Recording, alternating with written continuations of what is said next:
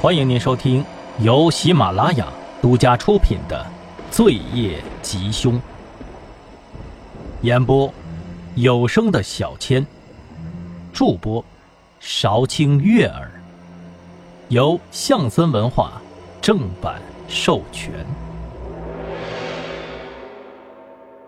第三十二章，在回局里的路上。李明耀又接到了上面的电话，在催促他尽快结案。李明耀被催得有些头大。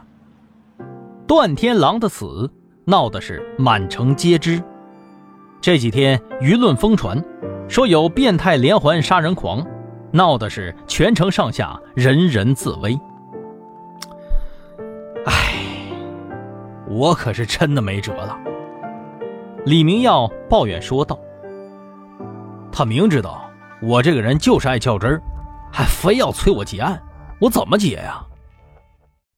一兴同情的看着李明耀，正要开口安慰他，突然车的后侧咣当一声，传来了一阵剧烈的撞击，被人给追尾了。眼看就要回到局里了，偏偏遇上了这种事儿，李明耀郁闷的下了车。后面的车主自知理亏。连忙下车鞠躬道歉。啊，对不起，对不起，我刚考完驾照，我还不太会开。当李明耀看清楚了司机是谁的时候，反而乐了，拍了拍他的肩膀，惊喜的说道：“哎，这不是云月吗？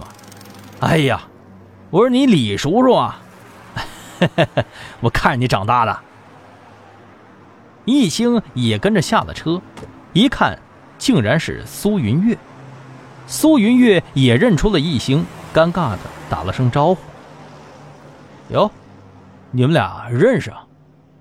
李明耀刚想给易星介绍，结果发现这俩人认识，有点尴尬的挠挠头。易星赶紧搭话：“啊，呃，李队长不太认识，你说吧。”哎，你呀，易星。这丫头就是郝局长家的大闺女，从小就来我们队里玩，那时候啊还插着俩羊角辫，可好看了。经过一番交谈，一兴这才知道，原来苏云月是来探望父亲的，没成想快到了，在门口撞了车，两辆车子的损伤并不严重，报了保险之后，苏云月就先走一步了，回到了车里。一兴忍不住问道：“哎，李队长，郝局长的女儿怎么姓苏啊？”李明耀犹豫了一下，还是八卦的一笑：“哎，你不知道啊？嗨，这是郝老大和他前妻的女儿。要说郝局长，哎，你别看他现在挺厉害啊，挺风光，年轻的时候就是个二愣子，成天办案的不回家。”自己老婆在那生孩子，他还在外面追犯人呢。然后啊，嫂子一气之下就带着女儿改嫁了。后来还非得让女儿跟着后爸的姓，就是存心呐要气郝和平呢。易兴之前也知道郝和平离异了，有一个女儿，之前是警察，但是后来辞职了。但是他没有想到，这个人呢就是苏云月。难怪两人的侧脸有些相像回到了办公室，就看到汪旭东正在没精打采的泡着咖啡。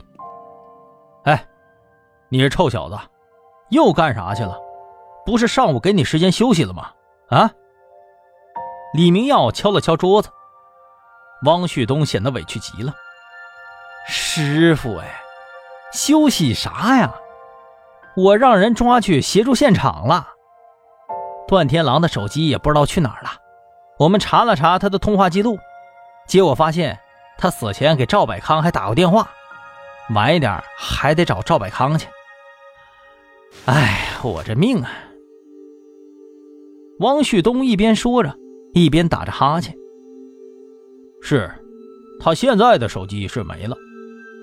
张浩看着电脑的屏幕，头也不回的说道：“但是我们在他家里头啊。”找到另一部屏幕摔坏了的手机，我正在调取里面内容，快好了。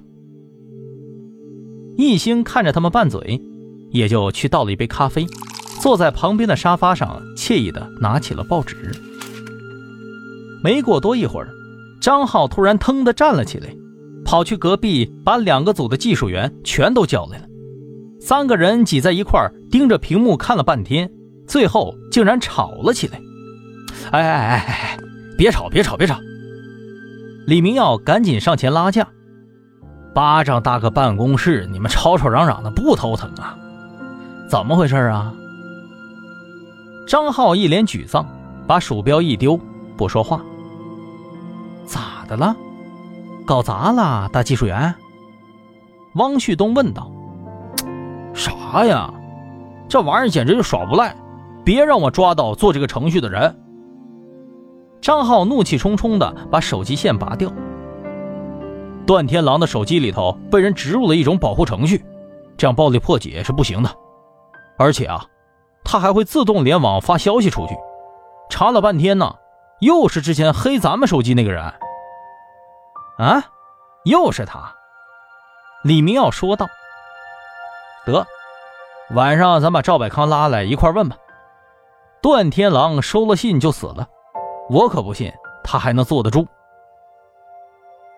噔噔噔，张浩的电脑屏幕上跳出了一条消息，上面写着：“不要再试图破解这部手机了，我已经消除了里面所有的内容。”署名是黑白天使。这画风是像极了中二的热血青年呢。张浩不死心，立刻坐回到了椅子上，再次执行破解程序。没过多一会儿，又一条消息弹了出来：“我只是让有罪之人罪有应得罢了，我是不会让你们破解了内容来干扰我的。”我靠，真可恶！张浩气得狠砸键盘，几次操作都让对手占了便宜，张浩十分的恼火。哎呀，好了好了好了，李明耀拍了拍他，这是公务，砸坏了要赔钱的。看你这意思，对面是个行家呀。张浩不服气的点了点头，说道：“嗯，是个实打实的高手，但是。”在圈里也没听说过这号人呢，估计又是哪个不爱露脸的技术宅吧。哎，师傅，他怎么就是说让有罪的人罪有应得呢？听他那意思，是不把我们警察放在眼里了，只有他才能制裁罪人，是吧？汪旭东说道，他觉得怎么看，对方都像一个心智不成熟的小屁孩，还得了中二的病。虽然被挑衅的滋味让人不爽，但是不得不承认，从这两条消息来看，他很有可能就是杀害段天狼和赵思思的凶手，也很有可能是他听到了何思琪案的嫌疑人家属提出了取保候审的要求，所以干脆在医院下毒将他给杀了。傍晚时分，刑侦局的门口来了一辆黑色的大奔。车子停稳之后，一名戴着口罩、墨镜、帽子、围脖、被捂得严严实实的中年男子跳了下来，飞快地跑进了刑侦局的大门。汪旭东在门口等候多时了，看见赵百康这副样子，实在是有些忍俊不禁。我的赵董事长，哎，您至于吗？啊，您这样进去。等下会被其他同志当成小偷给抓了的。赵百康一听有人叫他，吓坏了，赶紧竖起了一根食指：“哎哎，嘘，哎，要是被那些记者拍到了，我就完了。”赵百康说完，一路小跑离开了大厅，来到了谈话室。